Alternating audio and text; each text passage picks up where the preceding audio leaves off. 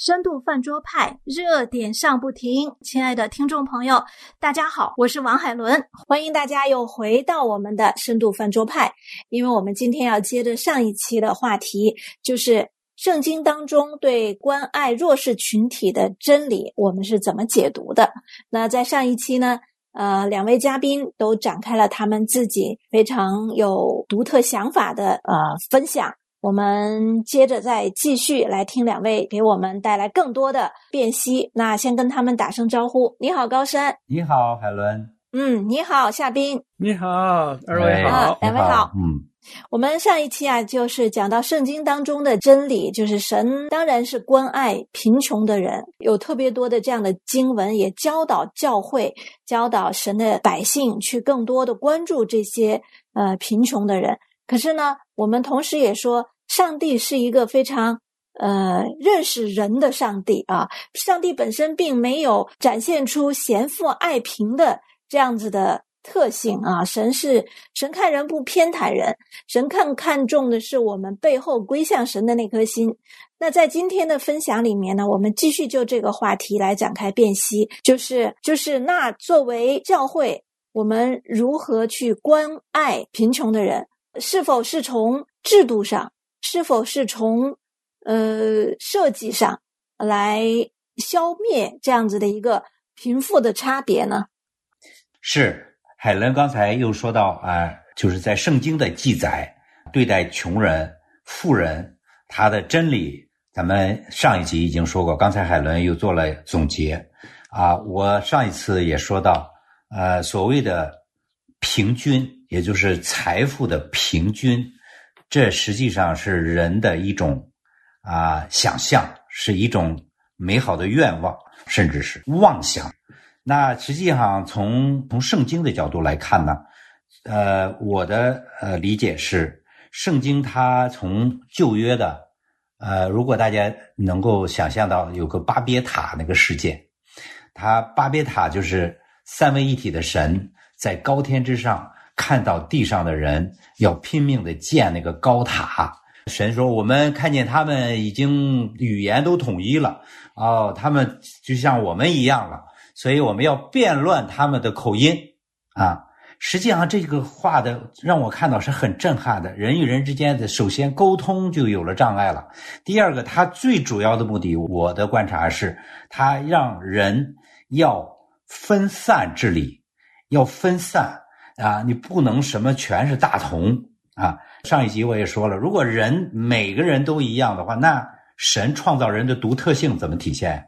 实际它是一种违背神创造规律的一种表现。呃，这是表面上看，实际上内心看呢，实际上现在所谓的追求的这种大同社会啊，全球化啊，全球主义，那当然。这个后来的那种社会福利主义，这些个现象，其实和当年的建巴别塔，其实都有异曲同工之处。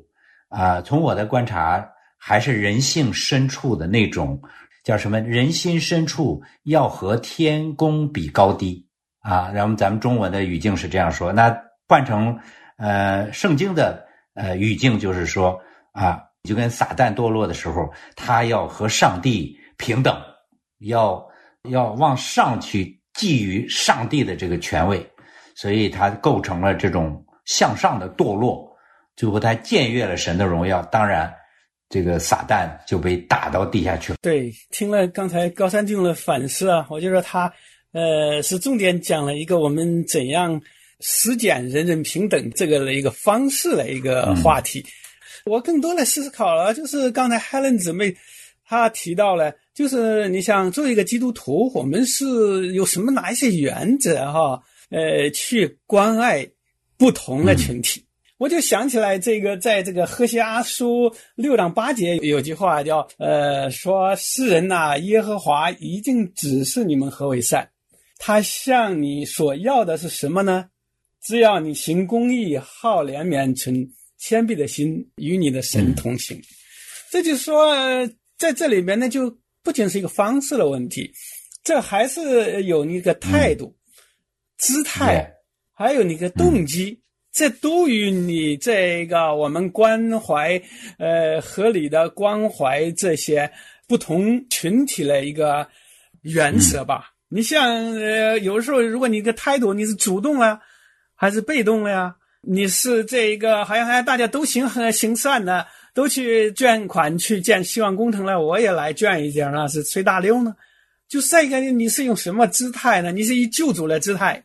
啊，你是以施舍的姿态去施舍你手中多余的那点钱呢，还是一个仆人的心态去服侍这些人呢？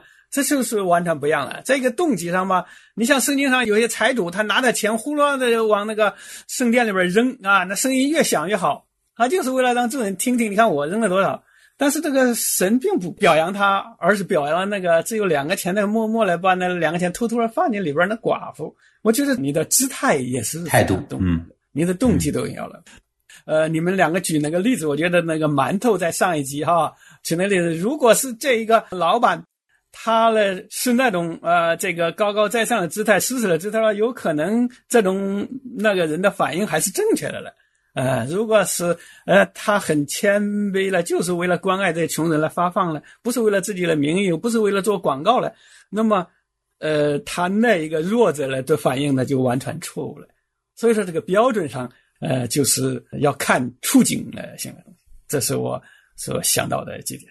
嗯，其实我我想说的是，我听到两位这样讲，特别是夏冰这样说哈，我觉得我们很难分辨，可是我们却能从一个基本的原则上来讲，就是圣经从来没有赞美人性，圣经一直是让我们努力的去怀疑自己啊，比如说。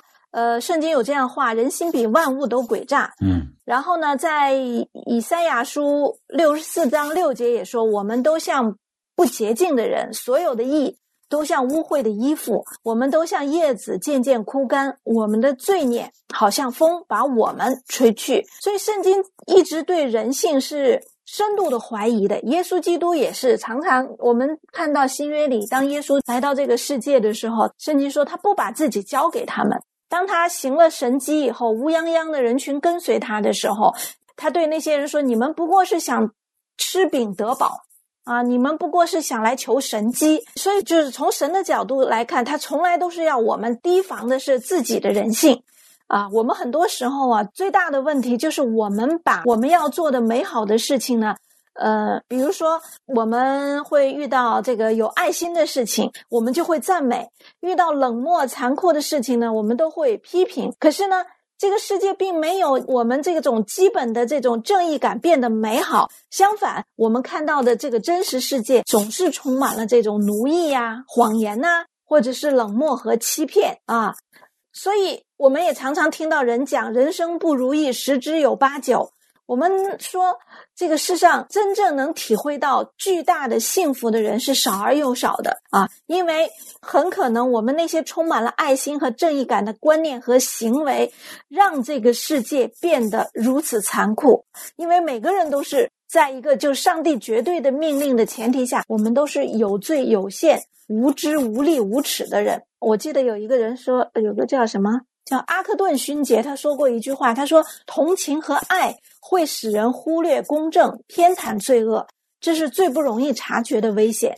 大多数的人道主义灾难呢，都源于此。”啊，《圣经·罗马书》十二章十七节也说过：“说不要以恶报恶，众人看为美的事情，要留心去做。”所以你你会看见这些都在警醒我们，就是警醒我们，我们自以为美，我们自己判断的美和善和对和错、好和坏，很可能会出问题。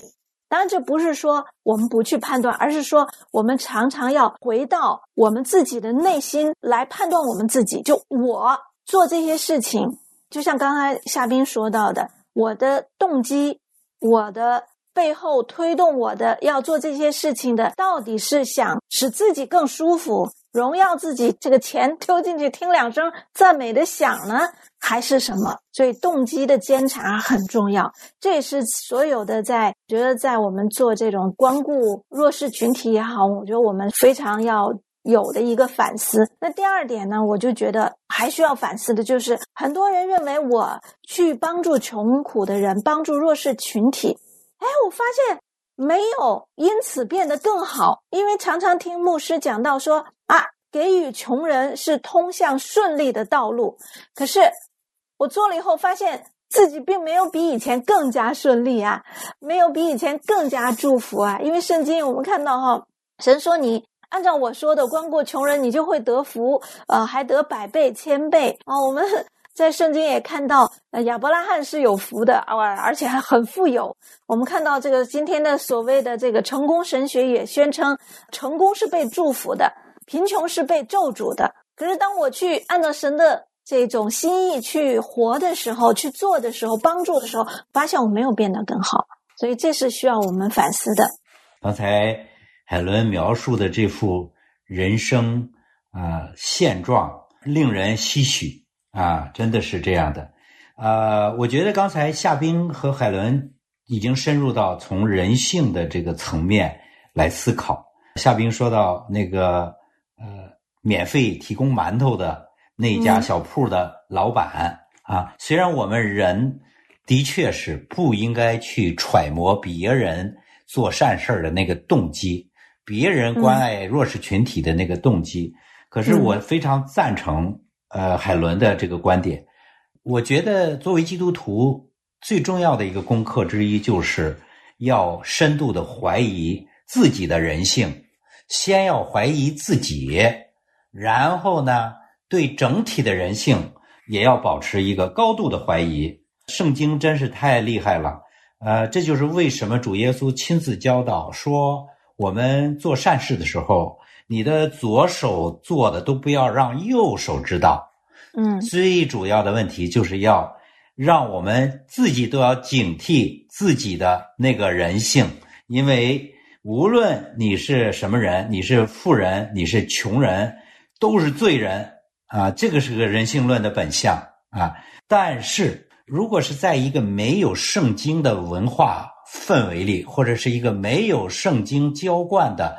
一个社会里，那人们的习惯性思维是什么？大家想一想，人们的习惯性思维就是富人是坏的，穷人是好的啊。所以为什么说是为富不仁啊？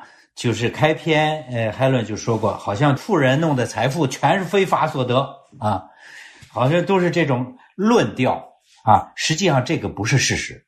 啊，这个圣经已经再三的阐释了，在圣经里头那幅大画面、那幅大图景里，就是有，就是有富人，他就是有穷人，而且可能多数人都是穷人，跟现在的社会现实也是这样。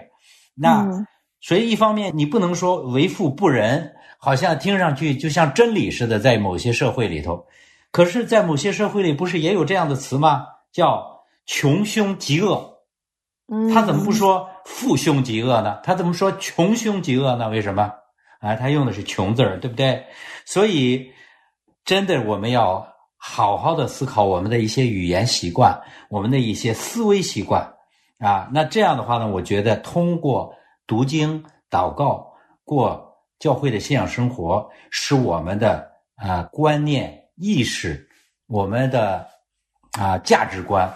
才能真正的是更新，只有这个层面的价值观层面的带来的这种更新，接近真理，认识真理，真理使我们得以自由，那我们真的才可以上一个台阶来看这些个在我们眼前的这一幕一幕的一些现象。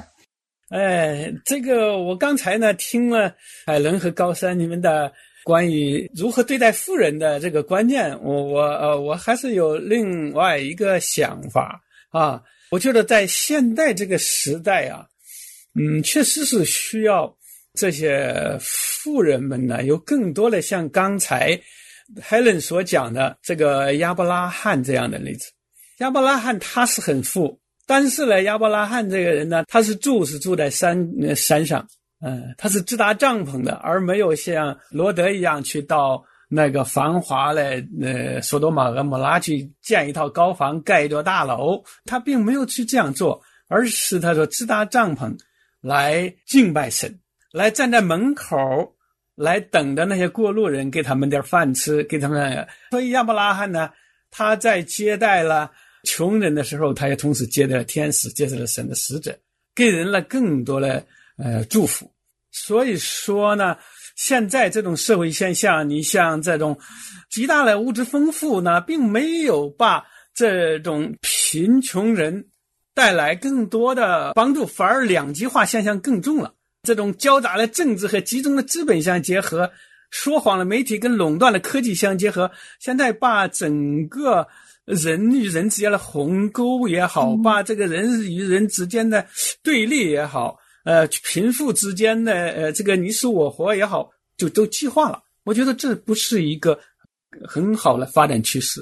是的，现在因为这个社会啊，应该说越来越败坏，这种两极分化、这种撕撕裂啊，我在我们的眼前是发生的。呃，那么我的观察就是，无论是你是什么社会制度啊，无论是像欧洲、呃欧美这样的社会制度。呃，还是像啊，有一些地区的呃具有特色的一些制度，但是总体上来说，现实就是富人少，但是少数的富人他们确实占据了绝大多数的社会的财富，也就是现实就是穷人多，富人很少，这个现象是一直是这样的，啊，也不是说。仅仅是最近因为高科技啊，因为什么才发生的？其实原来没有高科技的时候，我打个比方，比如说中国的清朝，啊，那个时候其实也是只有极少数的富人，绝大多数人是极其贫穷的啊，这个我们都知道。所以我就从这个现象上，我就让我深思，就是在人类社会的制度的这个层面上，为什么是这样？嗯，那呃，从西方社会来说呢，呃，欧洲这边我们就都知道了一些欧洲的国家都是高福利国家，像瑞典呀、挪威啊、呃、芬兰呐，他们就都是这种高福利的这种制度。但是呢，他们的根基、他们的基础还是受惠于当年的最早的福音浇灌过的地方，所以整个欧洲。那当然后来就汇集啊北美大陆啊。那呃，以美国为例，呃，他们制度号称应该是最不坏的那种制度，也就是说，它的制度接近最理想的一个状态。直到最近的看到，啊，他的总统选举暴露出他的制度其实也存在着巨大的漏洞，就是什么呢？他的这套制度实际是。要给那些有道德情操的人才可以的。如果道德堕落了，说白了，这个道德情操怎么保持的？实际是因为绝大多数人如果还在信上帝的时候，那个制度是好用的。但是当越来越多的人已经背离上帝、不信上帝，美国号称基督徒人数最多，那还是最多，没错。但是现在已经越来越多的人他已经不信了啊。我现在想说的是，对美国社会带来很大的一个影响的，当然还是原来的从欧洲过来的一个零啊，就是叫创造我们美好的生活全靠我们自己。另外，我们要创造一个啊，全世界无产者全都联合起来，我们要完全平均啊，我们要真的是要均贫富。那这个理论基础呢，最早当然是通过。马克思这样过来，在美国出了个人叫罗尔斯。罗尔斯，我没记错的话，应该是哈佛的一个学者。那他后来写出了，有的人说是著名的正义论，啊，但是从我的角度看，可能是臭名昭著的正义论。那我觉得是正义论彻底把美国带向了啊人间地上天国乌托邦狂想曲的一个吹响。啊，美国本来是山巅之城、灯塔之国，现在这个灯要败掉，这个城也要坍塌。那么，我就让我想起当时就是《约书亚记》里记载的耶利哥城它的坍塌啊。当时耶利哥大家都知道，耶利哥是一个表征，表示它是很坚固、很强大，对不对？但是。最后，呃，它塌了，它倒了。但是，再强大的帝国，如果不遵行神的律法，也就是神的法的原则。那如果大家都背逆上帝的时候，对不起，所有的这些多么强大的帝国都会像浮云一样被风吹散啊！过去的耶利哥、巴比伦、尼尼微大城、罗马帝国，今日的美国，若背逆上帝的诫命，违背法的精神，则注定一定是会败落的。所以无神论、什么正义论，刚才我说的罗尔斯，这不是大行其道吗？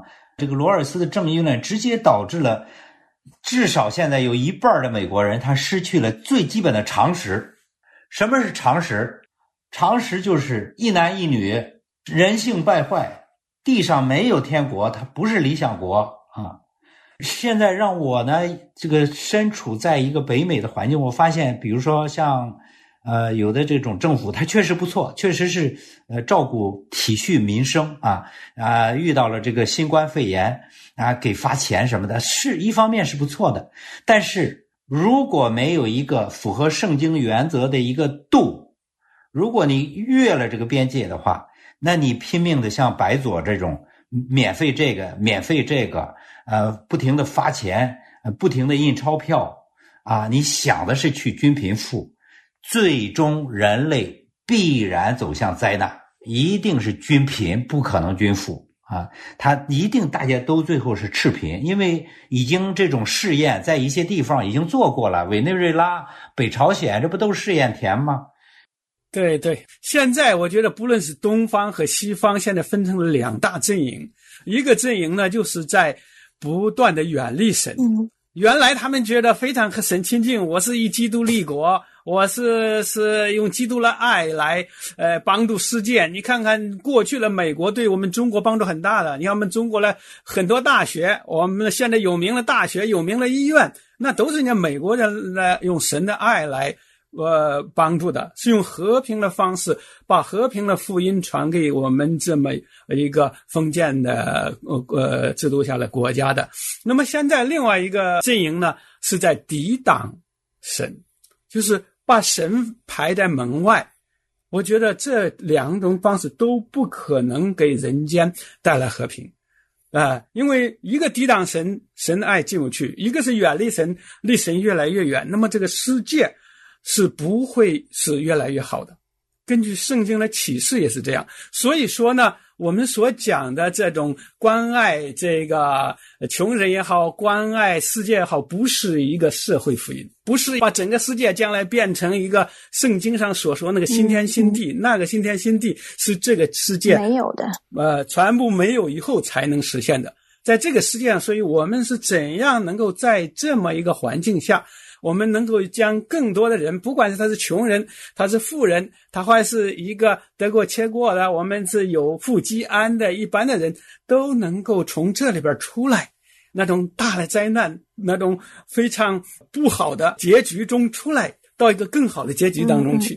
我觉得这是圣经上给我们指明了一个方向。嗯嗯，我觉得两位分享的特别好哈，我也非常的认真的在听。其实，嗯，我们今天说下来就是两个方面。第一个，其实就是我们从一个基督徒或者基督徒群体这样的一个方向，我们肯定是遵行神的旨意，怜悯、爱护、帮助这些弱势群体。那同时呢，我们作为一个奥古斯丁说的是那个两城，天上之城和地上之城。啊，马丁路德说是两国论。那作为基督徒，我们不仅仅是在上帝之城、上帝之国，我们同时处在一个啊有呃社会群体里面。这个如何相处，其实就构成一个政府，或者如何相处的原则就构成一种制度。可是，在这种制度里面呢，我们确实要警惕，就是不要把就是想均贫富的这种思想啊带到这样的一个制度的实践方面，因为这是。呃，我们从人类的历史都看到了，带来的是巨大的灾难。呃，因为这个世界永远不会成为天堂，因为这个世界一定有各样的苦难，一定有各样的逼迫啊！因为这个世界是神要来审判的世界，这些东西存在，这些不好的事物存在，是让我们基督徒在这里面，我们践行我们的信仰，践行爱。可是最终的目的是让。这些苦难的人，因着苦难能归向上帝，能归向福音，能归向救恩，这才是人类能够得救的唯一的方法，也是今天我们这个世界有苦难、有逼迫、有贫穷啊、有分化、有甚至还有革命，它真正能够体现出意义的地方，否则一切都毫无意义。是虚空 对，meaningless。对对对对对，非常好。嗯，那当然，我们今天这样子的一个发散型思考，从个体到国家，从贫穷到富足，从呃群体到政体，我们这样子的一个分享呢，呃，是一个激发，盼望能激发更多能够思考神的话语，能够来到上帝面前。好，我们深度饭桌派周周见，谢谢两位嘉宾带给我们的精彩分享，我们下次见，再见。好，再见，，再见，再高山见，，Hello。嗯。亲爱的听众朋友们，您现在收听的是由王海伦为您主持的《深度饭桌派》。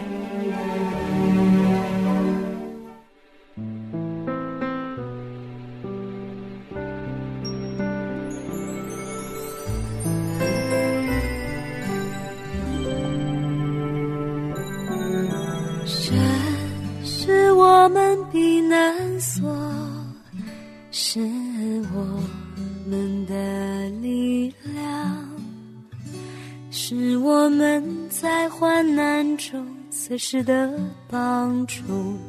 所以地虽改变，山虽摇动到海心，我们也不害怕。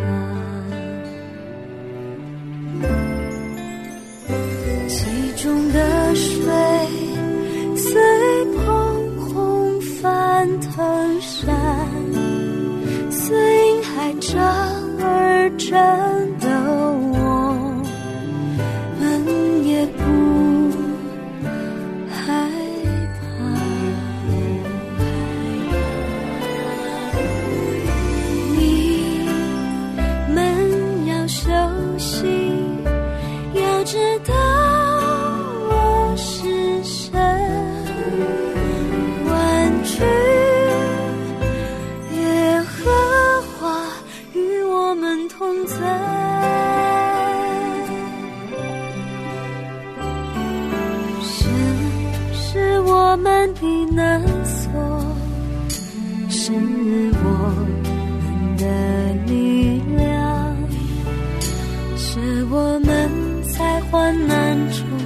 随时的帮助，所以地虽改变，山虽摇动到海心，我们也不害怕。其中的水随澎洪翻腾山。随云海涨而战